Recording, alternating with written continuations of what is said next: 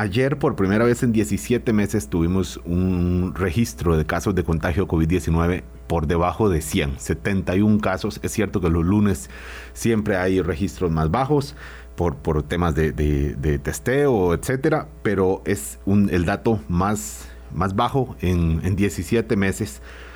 Un solo ingreso a unidad de cuidados intensivos, me parece que 13 fallecidos acumulados de los últimos tres días, lamentables cada uno, eh, pero ciertamente en términos de, cifras es muy por debajo de lo que habíamos venido eh, viendo hasta, hasta hace un par de meses que empezó eh, un, descenso y hemos llegado ya a punto de que las autoridades sanitarias decidieron ya levantar eso que, conocimos como, como un símbolo de la atención médica de COVID-19, que es el, el el Centro Especializado en Atención de COVID-19, ya eh, desaparece y vuelve a ser lo que era, que es el Centro Nacional de Rehabilitación. Hay muchísimas eh, mm, trabajo por hacer en muchísimas áreas médicas. Y, y, esta es la buena noticia. Ya ahora, poquito a poco, las autoridades sanitarias, perdón, el personal sanitario, más que autoridades, el personal puede abocarse a las necesidades de la población más allá de COVID-19, sabiendo, recordando que esto no ha terminado y que recibimos noticias que ahí es así que no son positivas de otros países en donde han llegado más bien a contagios récord eh, y, a, y a medidas que no son las que queremos porque la economía ciertamente la sufre mucho, los hogares, el ingreso y hay que cuidarse muchísimo. Entonces la vacunación es clave. Un 10%, tal vez 9% de la población eh, sigue sin vacunar. Y además estábamos viendo los datos de la, de, la, eh, de la vacunación de las personas internadas. Entonces, haciendo un cálculo a mano alzada que me permití hacer anoche con los datos sobre los datos oficiales, las posibilidades de que una persona con esquema completo de vacunación llegue a contagiarse y hospitalizarse por COVID-19 es 22 veces menor, más bien es 22 veces mayor la posibilidad de que una persona sin el esquema completo llegue a ser hospitalizada por COVID-19. 22 veces. Eh, es difícil viendo ya los números, las evidencias, que sigamos cuestionándonos la pertinencia, la conveniencia de la vacunación. Eh, aunque todavía pues hay discusión activa, eh, especialmente por la obligatoriedad y, el uso del código QR. Estas son algunas de las buenas noticias que no podemos dejar que se nos pasen como igual que como nos preocupamos cuando la pandemia estaba en los indicadores más, más altos, tenemos que valorar cuando hay un descenso como este.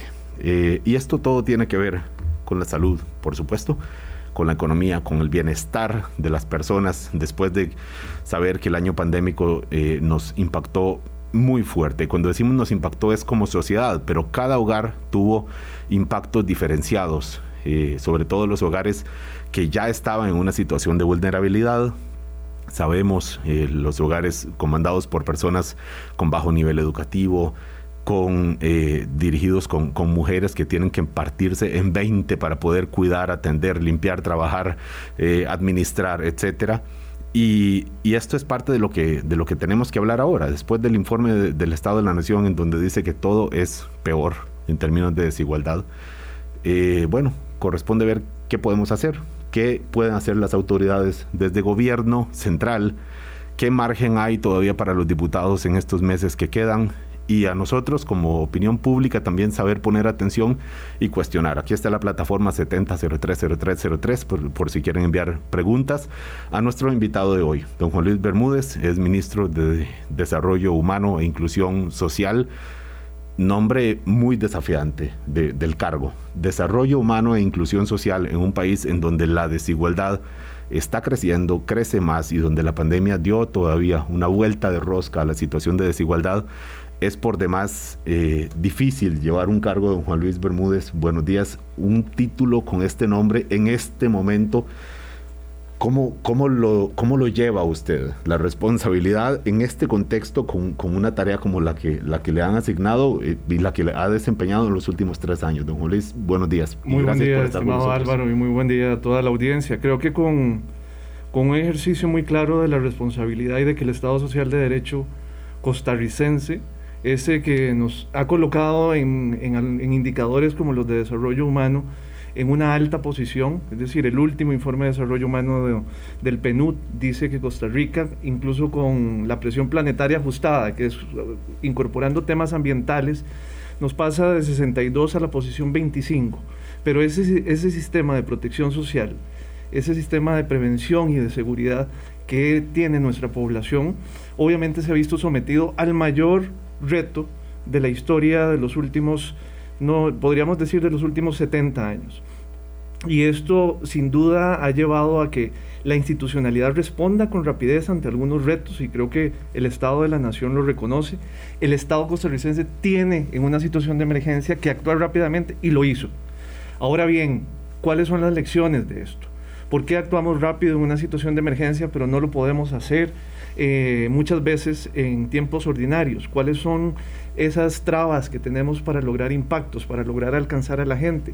Tiene que ver con el financiamiento, tiene que ver con la estructura de organización, tiene que ver también con la participación de otros actores en la política social, porque la política social no es exclusiva del sector social la lucha y la erradicación de la pobreza como meta establecida y acordada entre todos los países del mundo en, la Agenda 2030 es una en la que tienen corresponsabilidad todos los actores de la sociedad. Bueno, y algunos lo han cumplido, la han ejercido. Eh, y ahora que menciona usted esto, que mm, eh, citaba el Estado de la Nación, de que se pudo responder con prontitud a la emergencia sanitaria a, la emergencia. Hablábamos eh, ayer, o no, me parece que el viernes, con Pamela Jiménez Fontana, que es una de las investigadoras, de que de alguna forma se taparon las goteras rápido.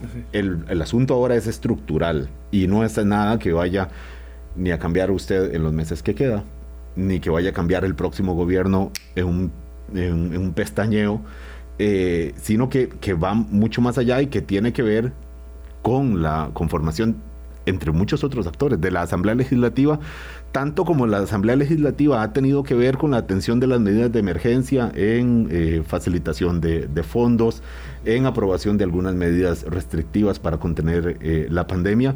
Entonces, no deja de, ser bueno saber que el Estado pues tiene capacidad para responder ante la emergencia cuando ya el incendio está en desarrollo pero al mismo tiempo no deja de ser preocupante. Uno dice, bueno, pero ¿cómo hacemos para arreglar la casa ya en lo estructural? En la, muchas veces en lo que no se ve, en las tuberías, en la instalación eléctrica, eh, dentro de las paredes, más allá de los cuadros, la pintura y estas cosas, eh, ¿cómo hacemos, verdad? Porque lo que muestra es el Estado de la Nación, don Juan Luis, es una tendencia preocupante de los últimos años que no se ha atendido, que no se ha atendido, que se va acumulando y de repente, claro, llega la pandemia, y lo que hace es eh, elevar eh, casi, digamos, de, una manera, eh, pues por supuesto muy dolorosa para muchísimas personas que perdieron, perdieron seres queridos, pero sobre todo que han perdido empleos en términos de volumen es muchísimo más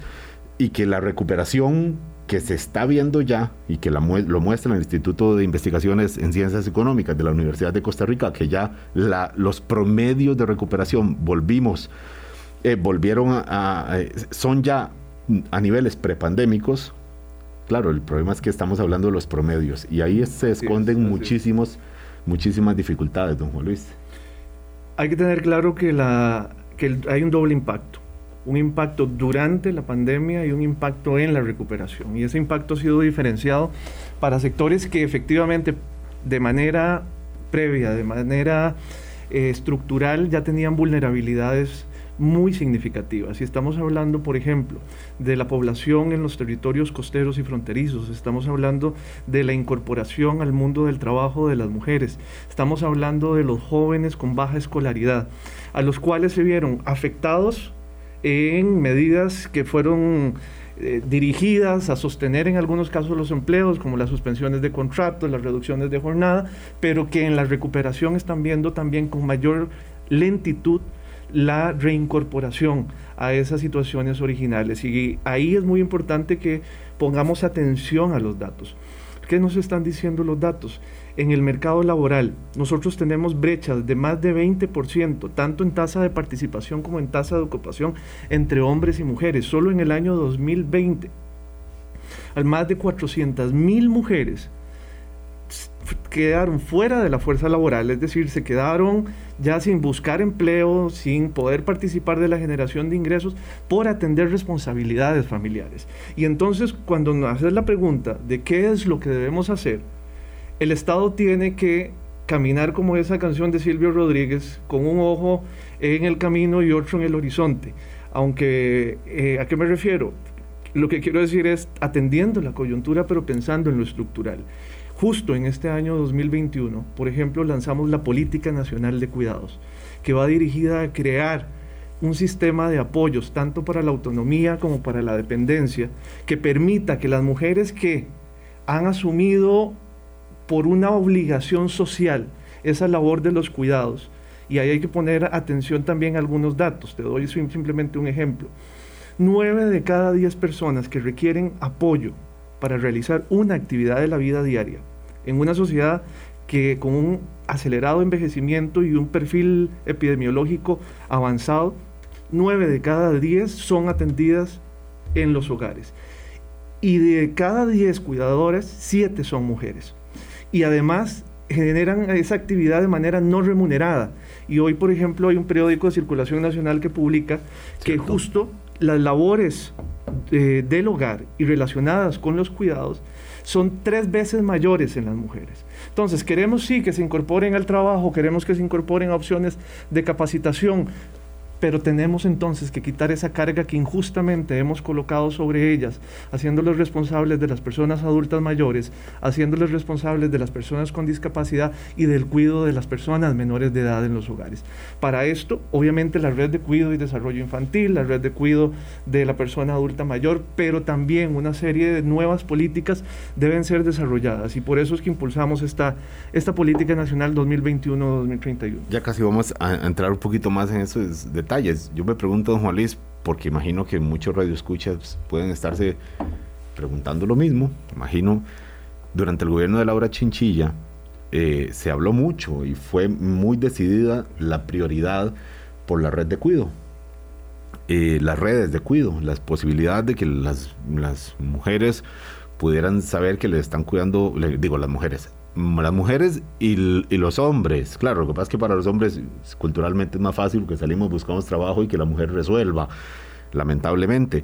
Pero digo, las redes de cuidado con la posibilidad de, que los niños pudieran ser cuidados ahí y que las mujeres puedan salir, eh, pudieran salir de una manera más equitativa con los, como los hombres a buscar trabajo y generar ingresos también, sobre todo las personas, las mujeres, son muchísimas, que son jefas de hogar.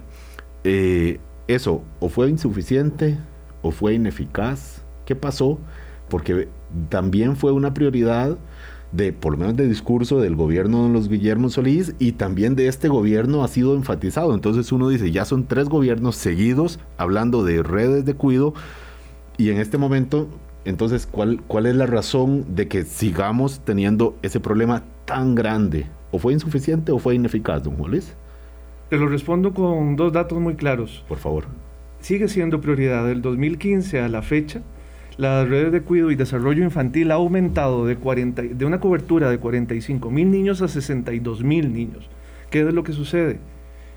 Que ha sido insuficiente. 20 mil niños en este país, en este contexto, es poquísimo, Juan Luis. Es, es poquísimo. Ojo que estamos hablando desde el 2010 a la fecha Hemos llegado hasta 62 mil niños y niñas. ¿Y qué, ¿Y qué es lo que sucede? Que los recursos asignados son un 4% del FODESAF.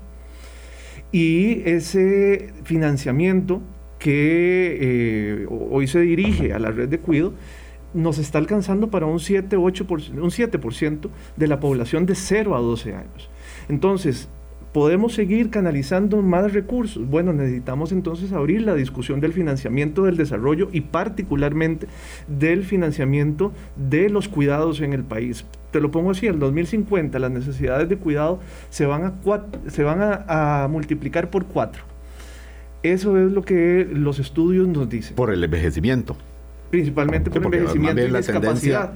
En caso de niñez, los recursos deberían eh, uno, eh, se ha dicho, deberían ir eh, transformándose, irse modulando, pero lo cierto es que hoy incluso los recursos que dirigimos a la niñez y adolescencia para el cuidado no son suficientes. Y entonces el país tiene que entrar a la discusión de sostener por un lado la inversión social, ojo que fue un compromiso eso con el Fondo Monetario Internacional, que se asumió y que hoy necesitamos el apoyo de las y los diputados en la Asamblea Legislativa para resguardar, por ejemplo, unos recursos adicionales que venían para la red de cuidado.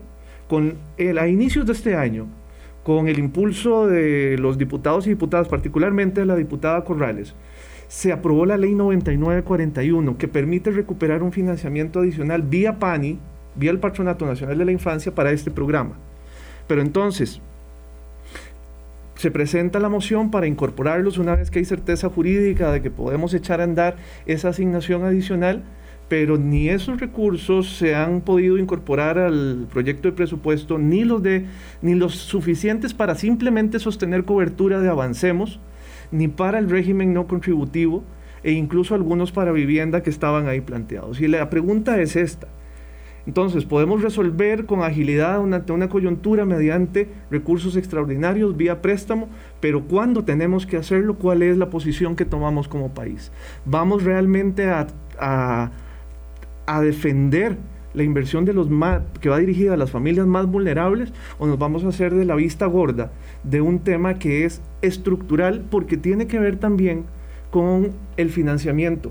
Y luego te puedo explicar porque el no incorporarlos ahora va a generar un problema para cualquiera que sea la persona que llegue al gobierno en mayo próximo. Usted usó un verbo, eh, un, conjunto verbal, diría mi profesora de español, que es no se ha podido. No se ha podido, Juan Luis, o no se ha querido. Pues digo, esto está en manos de los diputados y ahí hay de todos los colores, de todas las intenciones, de todos los talantes. Eh, bueno, ya sabemos que está muy agitado, pero que es que no se ha querido. Creo que todavía hay oportunidad para hacerlo, por eso digo no se ha podido, pero hay todavía margen en la discusión que tenemos de aquí al cierre de este mes para que en el proceso de discusión, aún que está en plenario, del presupuesto nacional, haya un compromiso claro con las necesidades de las poblaciones más afectadas durante este cierre de este mes nos queda una semana eh, en términos de sesiones eh, parlamentarias, donde serán cuatro o cinco eh, sesiones. para tener aprobado el presupuesto con el que este gobierno terminará su gestión y con el que empezará el próximo. ¿Cuál? No tenemos ni idea, porque ha sido incierta hasta la campaña electoral y deberían tenerlo claro los diputados. A cualquiera le, le podría tocarle ser oficialista en la próxima administración y seguro que, que le gustaría ponerse la medalla también. Son las 8.20 de la mañana, don Juan Luis Bermúdez, ministro de Desarrollo Humano e Inclusión Social. Estamos hablando de dónde están ahora los principales eh, perjuicios mm, de las tendencias, sí, pero también de, la pandemia en términos de, pobreza. Eh, y bueno, lo resumía muy bien, mujeres, jóvenes, zonas costeras. Eh, y la pregunta es, qué hacer con ello y por qué no han sido suficientes muchas medidas y muchos recursos que se han destinado a ello. Son las 8.20 de la mañana, ya volvemos. Colombia. Con un país en sintonía, 8.24 de la mañana. Cuando empezamos este programa decíamos que no hay que dejar pasar las buenas noticias y bueno, hay buenas noticias cuando vemos que se recupera poquito e insuficientemente el empleo pero se recupera, ciertamente. Entonces uno dice, bueno, el desempleo está ahora en la tasa general 15% más o menos, pero uno empieza a zafar los promedios, como bien nos enfatizaba doña Pamela Jiménez el otro día, a zafar los promedios y se encuentra que si lo separamos entre hombres y mujeres, el desempleo de las mujeres ya no es 15%, ya es 20 prácticamente. Eso significa que a los hombres el desempleo ya no es 15, sino 12, cerca de 12% la tasa, la tasa de desempleo. Y uno dice, bueno, eh, bien por los hombres y mal por las mujeres, pero mal por, pero aún más mal por la sociedad, porque cuando, cuando vemos a unos grupos que puede ser por sexo, puede ser por población, por cantones, por geografía, por edad, por nivel educativo. podemos seguir segregando por, por sector productivo, sobre todo también. Entonces uno dice, bueno, no puede ser una buena noticia en general que unos mm, se recuperen eh, al margen de los otros o dejando a otros, a otros atrás, que es una figura que se usa muchísimo en la política. Don Juan Luis, 20% de desempleo en mujeres sabiendo que casi la mitad, me parece, de los hogares están jefeados por, por mujeres. No sé si, si estoy, pero bueno. De los hogares en situación de, pobreza. De los hogares en situación de pobreza. Muy bien, e, es, esta era la referencia, gracias. Eh, es, es, para, es para llorar, porque no es algo, además, sabiendo que este 20% de desempleo en mujeres esconde la otra realidad que usted mencionaba en el primer bloque, que es que muchas de ellas ya dejaron de salir a buscar trabajo porque dijeron, no, pues la verdad es que yo tengo que cuidar a mis papás viejitos o a, mi hermano eh, con discapacidad o a mis hijos que están en esta modalidad disque híbrida. Y digo disque porque la verdad es que el sistema educativo no ha avanzado como híbridamente, sino que es una cosa ahí a distancia y tiene que ayudarle y, improvisarse como maestra. Entonces quedan excluidas de estas mujeres que están buscando trabajo y aún así el, ese desempleo es altísimo, 20%, don Juan Luis. Eh, ¿Qué hacer? ¿Qué hacer específicamente con la con las mujeres, sabiendo que dentro de mujeres hay obviamente una variedad también, no todas tienen el mismo perfil por región, por edad, pero ¿qué es lo que se está planteando? Porque Usted habla del, reto 2021 y esto, ¿qué, margen hay de, operación para las autoridades en, este, en este momento y en este contexto? Quizás que quisiera regresar a las cifras iniciales que vos planteabas, porque sí efectivamente hay cifras positivas. Cuando vemos los datos de la encuesta nacional de hogares de este año, los más recientes. Hoy, hoy actualizan, por cierto. hoy actualizan la continua de empleo eh, del trimestre móvil. Eh, pero vemos de la encuesta de hogares hay una reducción importante, significativa de la pobreza en el país, de ese aumento que tuvimos el año pasado. No regresamos todavía al 2019, pero sí pasamos de 26.2% de los hogares pasamos a un 23%. Eso estamos hablando de unos 36 mil hogares menos, 117 mil personas que dejan de estar en una situación de pobreza. Y un grupo importante de ellos, casi una tercera parte, dejan de estar en, pobreza extrema, es decir, que ese, esa situación en la cual no se pueden atender las necesidades alimentarias siquiera.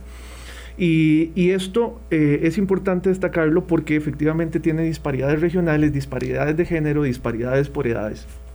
En el caso particular de atender la situación de las mujeres, sabemos que si nosotros podemos incorporar a las mujeres en situación de pobreza al mercado laboral, estaríamos reduciendo la pobreza en un 50%. ¿Y qué estamos haciendo para ello? Te hablaba de la Política Nacional de Cuidados 2021-2031.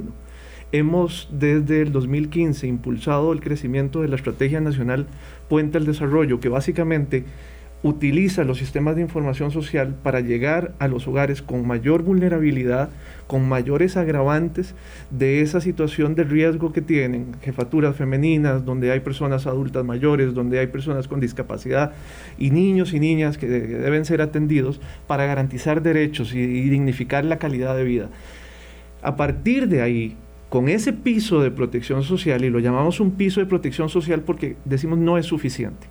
Es decir, empezamos a trabajar con ellos procesos de formación, primero para tener habilidades para la vida, para entender el marco de derechos, para fortalecer autoestima y desde ahí construir capacidades y habilidades para el mundo del trabajo. No, basta con decirle, déjeme yo le cuido a los chiquitos, usted vaya a ver qué hace, porque probablemente lo primero que hará sería agarrar el primer trabajo, mm, quizás el, peor pagado, el que tenga en el sector informal. Entonces hay que decirle, con la red de cuidado, primero, venga, yo le cuido a los chiquitos y, además y, le damos algunas herramientas para que busque un poquito más de dignidad en esa opción laboral. Exactamente, y es básico, atendemos, apoyamos la atención de necesidades básicas, podemos brindar opciones para que los muchachos estén en el colegio, como con las transferencias de Avancemos, para que estén en la escuela, para que tengan el cuidado y desarrollo infantil, pero la familia se compromete en una ruta que nosotros llamamos plan familiar a una serie de compromisos relacionados con esas capacitaciones,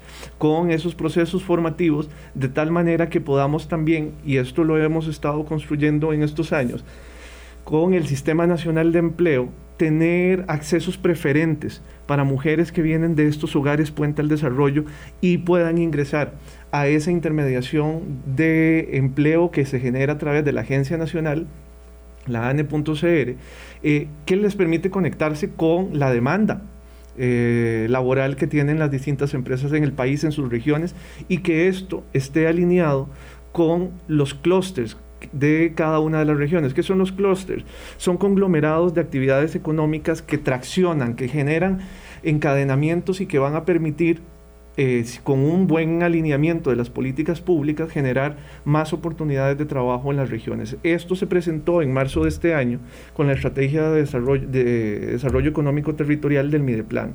Ahí están identificados para todos estos territorios, principalmente las regiones fronterizas y costeras, cuáles son las tres, las cinco actividades que nos van a permitir si nosotros las impulsamos, voy a ponerte el caso del clúster del Golfo de Nicoya, si nosotros seguimos impulsando la acuicultura como lo venimos haciendo con la Universidad Nacional, con el INDER, con el MAC, con el IMAS, vamos a poder generar una genera o se va a poder generar empleo eh, que además es verde, porque estamos sosteniendo los ecosistemas, que es inclusivo de las mujeres y que nos permite atender esas necesidades particulares de poblaciones en las franjas costeras. ¿En qué etapa están estos proyectos, don Juan Luis? Bueno, en distintas etapas en todas las regiones, por ejemplo en el caso del Caribe. El programa en general, digamos. El, el programa en general se ha presentado, se está desarrollando también con apoyo del Ministerio del Trabajo y te voy a decir, en el caso de Huetar Caribe se ha avanzado muchísimo a través de la Mesa Caribe.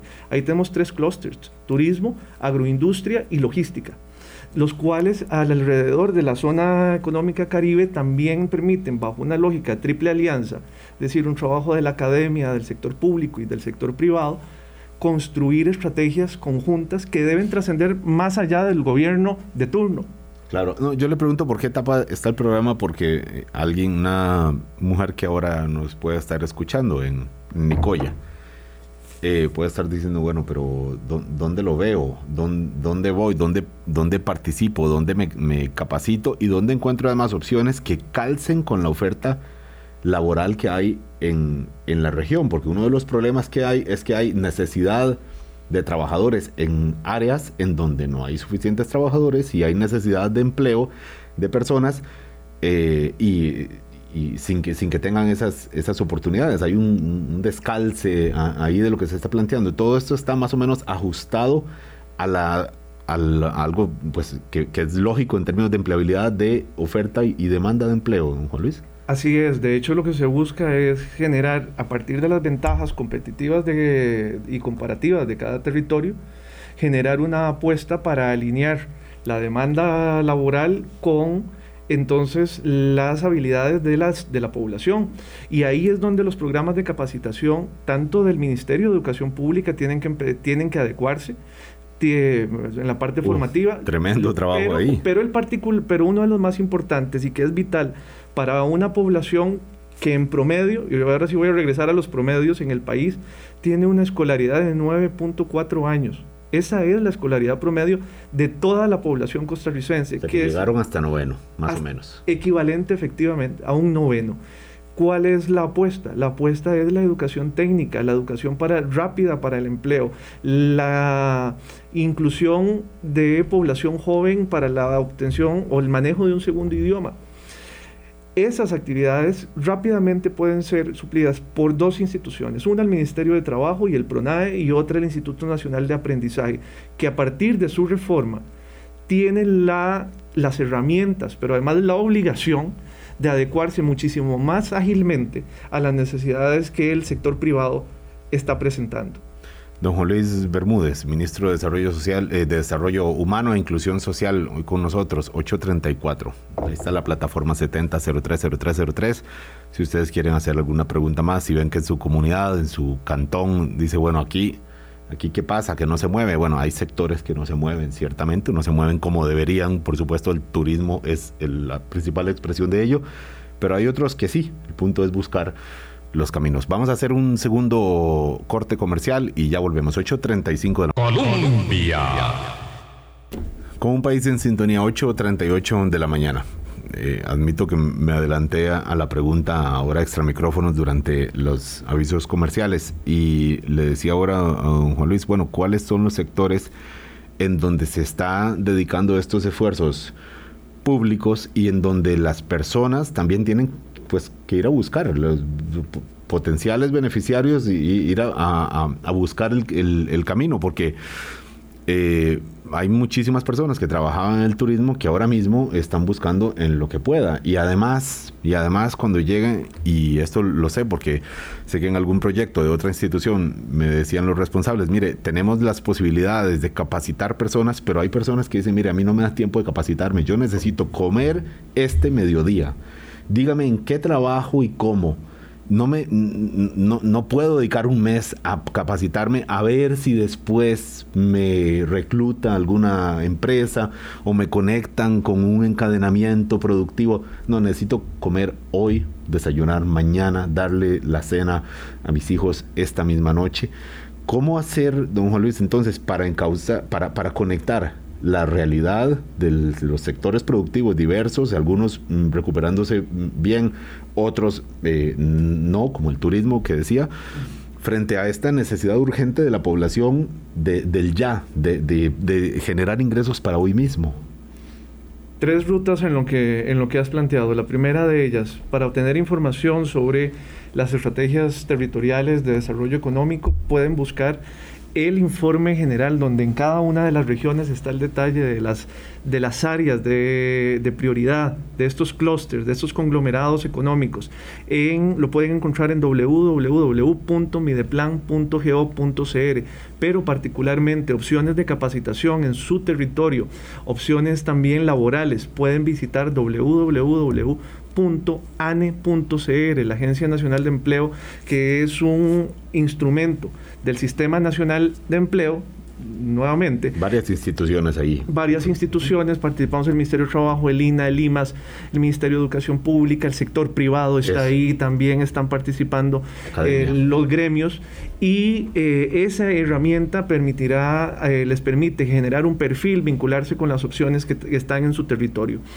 También es importante decir que en la página del Ministerio del Trabajo pueden buscar información particularmente sobre el Programa Nacional de Empleo y Empléate, porque eso que mencionaba de que yo no puedo eh, sacar tiempo porque hay un costo de oportunidad altísimo, porque significa dejar de comer en mi casa si yo me dedico tres horas, cuatro horas a capacitarme todas las semanas. Bueno, el PRONAE, eh, perdón, y, em, y Empléate particularmente brinda la posibilidad de tener un subsidio que financia la formación rápida para, estamos hablando de programas entre 8 y 24 meses, dependiendo de la especialidad, pero también brinda un subsidio durante ese periodo para la familia. Eso nos permite cubrir un poco ese costo de oportunidad y darle chance a las personas de que reinventen sus habilidades para incorporarse al mercado laboral. Ese programa en particular es uno de los que debemos fortalecer, pero para eso necesitamos recursos, necesitamos entender que hoy estamos dirigiendo un 2% del Producto Interno Bruto exclusivamente a la atención de la población en situación de pobreza. Estamos hablando que para ese 23% de la población, si limitamos a inversión social focalizada en programas selectivos, únicamente dirigimos el 2%. Y una de las seguridades que le damos a el país es que esa inversión cada vez se está utilizando de mejor manera, porque tenemos un sistema de información y registro único de beneficiarios que tiene un nombre complejo, el CINERUVE, como una herramienta que se está usando para, el, para direccionar el financiamiento de todo el FODESAF, del Fondo de Desarrollo Social y Asignaciones Familiares, de 650 mil millones de colones que todos los años se dirigen a la atención de población en situación de pobreza. Y de cada 10 colones, que se invierten, nueve van dirigidos a servicios y beneficios directos.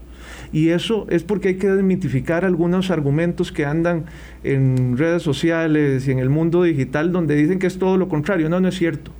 Ahí está la data. que lo de, cada 10 colones, uno se dedica a operación. Gasto operativo eh, administrativo, pero nueve van dirigidos a la población. Que eh, si bien es todavía puede haber algún margen de eficiencia, y lo decía yo en un artículo un día de estos, lo cierto es que también el país tiene que destinar más recursos para la atención de programas como cuidado y desarrollo infantil, para la política nacional de cuidados y para algo muy importante que nos dejó de lección aprendida, la pandemia. Es necesario avanzar a niveles de suficiencia en la asignación de transferencias a familias en situación de pobreza. ¿Qué es suficiencia?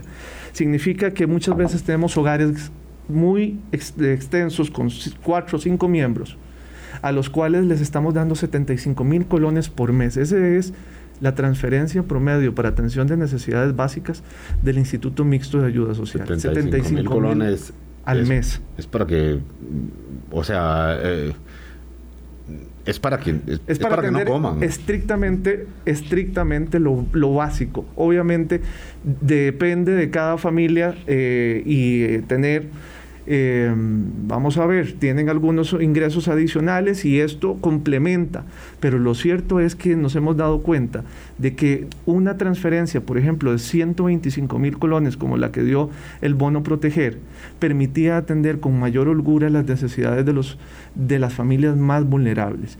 Y entonces pensar en un concepto que es el ingreso mínimo vital o un ingreso ciudadano para familias en pobreza, entendiendo, ojo, que es un piso de protección social, desde el cual debe haber corresponsabilidad de la familia, es algo a lo que debemos caminar. Pero hoy no tenemos recursos como país para decir vamos a garantizar que todos los hogares puedan al menos en las transferencias que disfrutan atender sus necesidades básicas alimentarias. Ahí está donde eh, lo que el presidente ha dicho.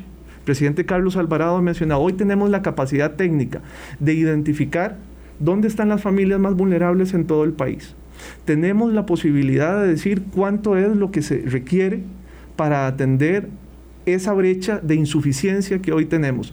Pero el país no ha resuelto los temas más relevantes que tienen que ver con el financiamiento del desarrollo y particularmente de la política social. Se le está pidiendo a los diputados que aprueben recursos para el sector social, básicamente. Don Juan Luis. No hay justicia social sin justicia tributaria y uno de los proyectos que hay que impulsar y aprobar está así también acordado en el, eh, con el Fondo Monetario Internacional es el de renta global. Eh, bueno, eh, es, parte de la, de, la, de la, agenda fiscal económica que está planteándose, que está ligada al acuerdo con el Fondo Monetario Internacional, pero, don Juan Luis, al mismo tiempo el gobierno que usted representa, pues ha apostado por una política de austeridad y, ha defendido con mucho ahínco la, herramienta, el recurso este llamado regla fiscal, que de alguna forma está limitando la inversión social que usted mismo dice que es necesario. el instrumento de la regla fiscal ha permitido ordenar y ha permitido eficientar la gestión de distintos sectores, uno de ellos el social. Pero lo cierto es que una vez que hemos avanzado en eficiencia, tenemos que caminar hacia sostenibilidad y hacia su suficiencia de los recursos que van dirigidos al sector social. Hay que aflojar un poquito esa regla fiscal para efectos de, de, poder invertir más en lo social, don Juan Luis. Lo que creo es que como toda política pública debe ser evaluada.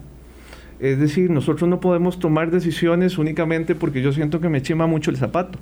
Creo que cada uno, así como se hace con los programas sociales o como se hace con la inversión eh, de capital, tenemos también que evaluar cuáles son los efectos. Y es importante ahí que eh, el país entre en el proceso de, ahora sí, ver para atrás los últimos meses, cómo, qué ha significado la aplicación de los distintos mecanismos, porque no solamente la regla fiscal, hay algunos instrumentos que han permitido contener gasto durante la pandemia, pero podemos seguirlos conteniendo hacia adelante con necesidades ampliadas como lo, lo tenemos hoy yo creería que es una discusión que vale la pena provocar. Dentro del gobierno, Juan Luis.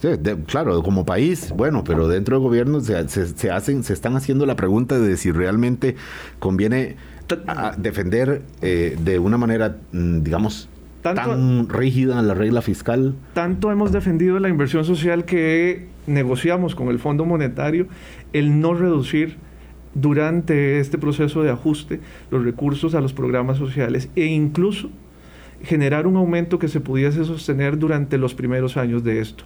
Ahora, ¿será eso suficiente? Pues no, necesitamos reactivar el empleo en la medida en que podamos, por ejemplo, nosotros recaudar más el FODESAP va a recibir más recursos, el Instituto Mixto de Ayuda Social recibirá más recursos, la Caja Costarricense de Seguro Social recibirá más contribuciones sociales y podremos entonces tener más holgura para invertir. Ha habido algunos pasos positivos, hablando de noticias, y es que la, Caja, el escenario no ha sido tan crítico, tan tétrico en términos financieros como se previó. Eh, los recursos han crecido, eh, se han recuperado de una manera mm, eh, mayor a la que se esperaba. Y esto es bueno, por supuesto, también. Son las 8.48. Nos vamos a un último corte y luego para volver y aprovechar unos tres minutitos más con don Juan Luis Bermúdez, ministro de Desarrollo Humano e Inclusión Social. Ya volvemos. Colombia. Con un país en sintonía, 8.52 de la mañana, siempre tiene que haber margen para la revisión. Esto de abrazarse a una herramienta sí o sí eh, contra viento y marea, viendo las realidades de la población, eh, creo que no, no conviene. Y esto llámese regla fiscal, llámese proyecto, no sé, Fonatel. Eh, hay que ver los detalles y el cómo están afectando a las instituciones y si realmente el efecto que tiene es exactamente el que se está buscando o si se están provocando otros problemas también.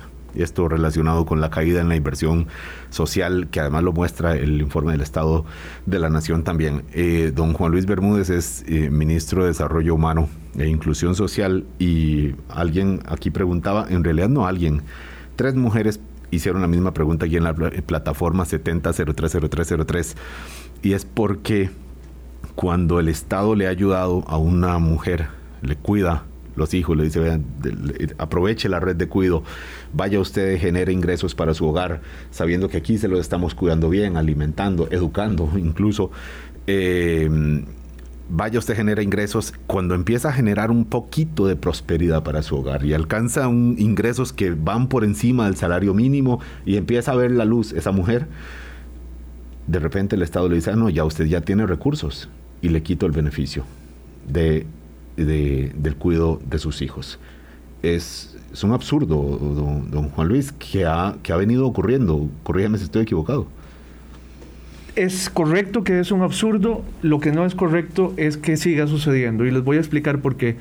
Teníamos clarísimo de que había que romper esa trampa de la pobreza. No es posible que un beneficio que va dirigido a generar más ingresos en familias principalmente jefiadas por mujeres, fuese eliminado y obligara entonces a las mujeres a escoger entre quedarse en su casa cuidando a los hijos o mantenerse en el empleo. Por eso desde enero del año 2020 emitimos una directriz en el IMAS que impide que esa situación se repita, pero más allá, incluso con la aprobación este año de la ley 9941 para el fortalecimiento de la red de cuido, queda establecido por ley que ese cambio en la condición socioeconómica de los hogares no puede ser una justificación para revocar ese tipo de beneficios. Por ende, si algo así ha sucedido, debe recurrir a las Contralorías de Servicios, pero ya no es una práctica generalizada, es una práctica que hemos erradicado y incluso he escuchado últimamente algunas personas mencionando que esto se daba. No, esto ya no se da.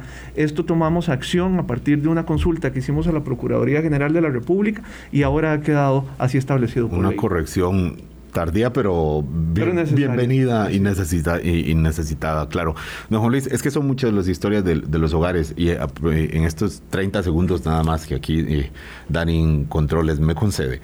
Eh, es, mencionemos este material que ojalá le lleguen, y digo un material porque hay una producción de historias de, son, ¿cuántas, don Juan Luis? 50 historias en razón del 50 aniversario del Instituto Mixto de Ayuda Social. 50 historias de mujeres artífices de sus destinos porque claro, el Estado puede hacer o no lo que pueda, el sector productivo también, los mercados, pero obviamente hay historias de empeño propio que se han eh, sobrepuesto a muchísimos obstáculos y que han eh, mal que bien, han logrado, han logrado surgir y esto es bueno contarlo también y lo, y lo expresa el IMAS en esta producción. Así es, las instituciones y los programas sociales son instrumentos para alcanzar sueños de superación. Estas historias, un libro que se llama Retos y Victorias del Bicentenario, están disponibles en nuestro sitio web porque sirven para inspirar. Tendremos también un sitio que permite compartirlas, pero además el día de ayer, en esa lógica de crear puentes de solidaridad y de vinculación a los mercados, lanzamos también el sitio hecho por mujeres.cr, donde encontrarán productos de mujeres empresarias y emprendedoras, artesanas de todo el país que están a la disposición porque han sido parte de los programas de fomento del Estado y que ahora en esta Navidad, pero para todo el año, ahora tienen un mecanismo de comercio electrónico que eh, permitirá que ellas tengan una mejor Navidad, sus familias y sus comunidades un mejor desarrollo. Para ayudar a generar mercado. Repita el nombre del sitio. Hecho por mujeres.cr. Ahí seguro que traeremos, eh, si no productos que queramos, historias de conocidas que los están ofreciendo. Ojalá. Muchísimas gracias, don Juan Luis. A las órdenes, aquí estamos para servir. Gracias, que tengan muy buen martes usted, ustedes también Radio Escuchas. Volvemos mañana a las 8 de la mañana. Muchísimas gracias, hasta luego. Hablando claro, hablando claro.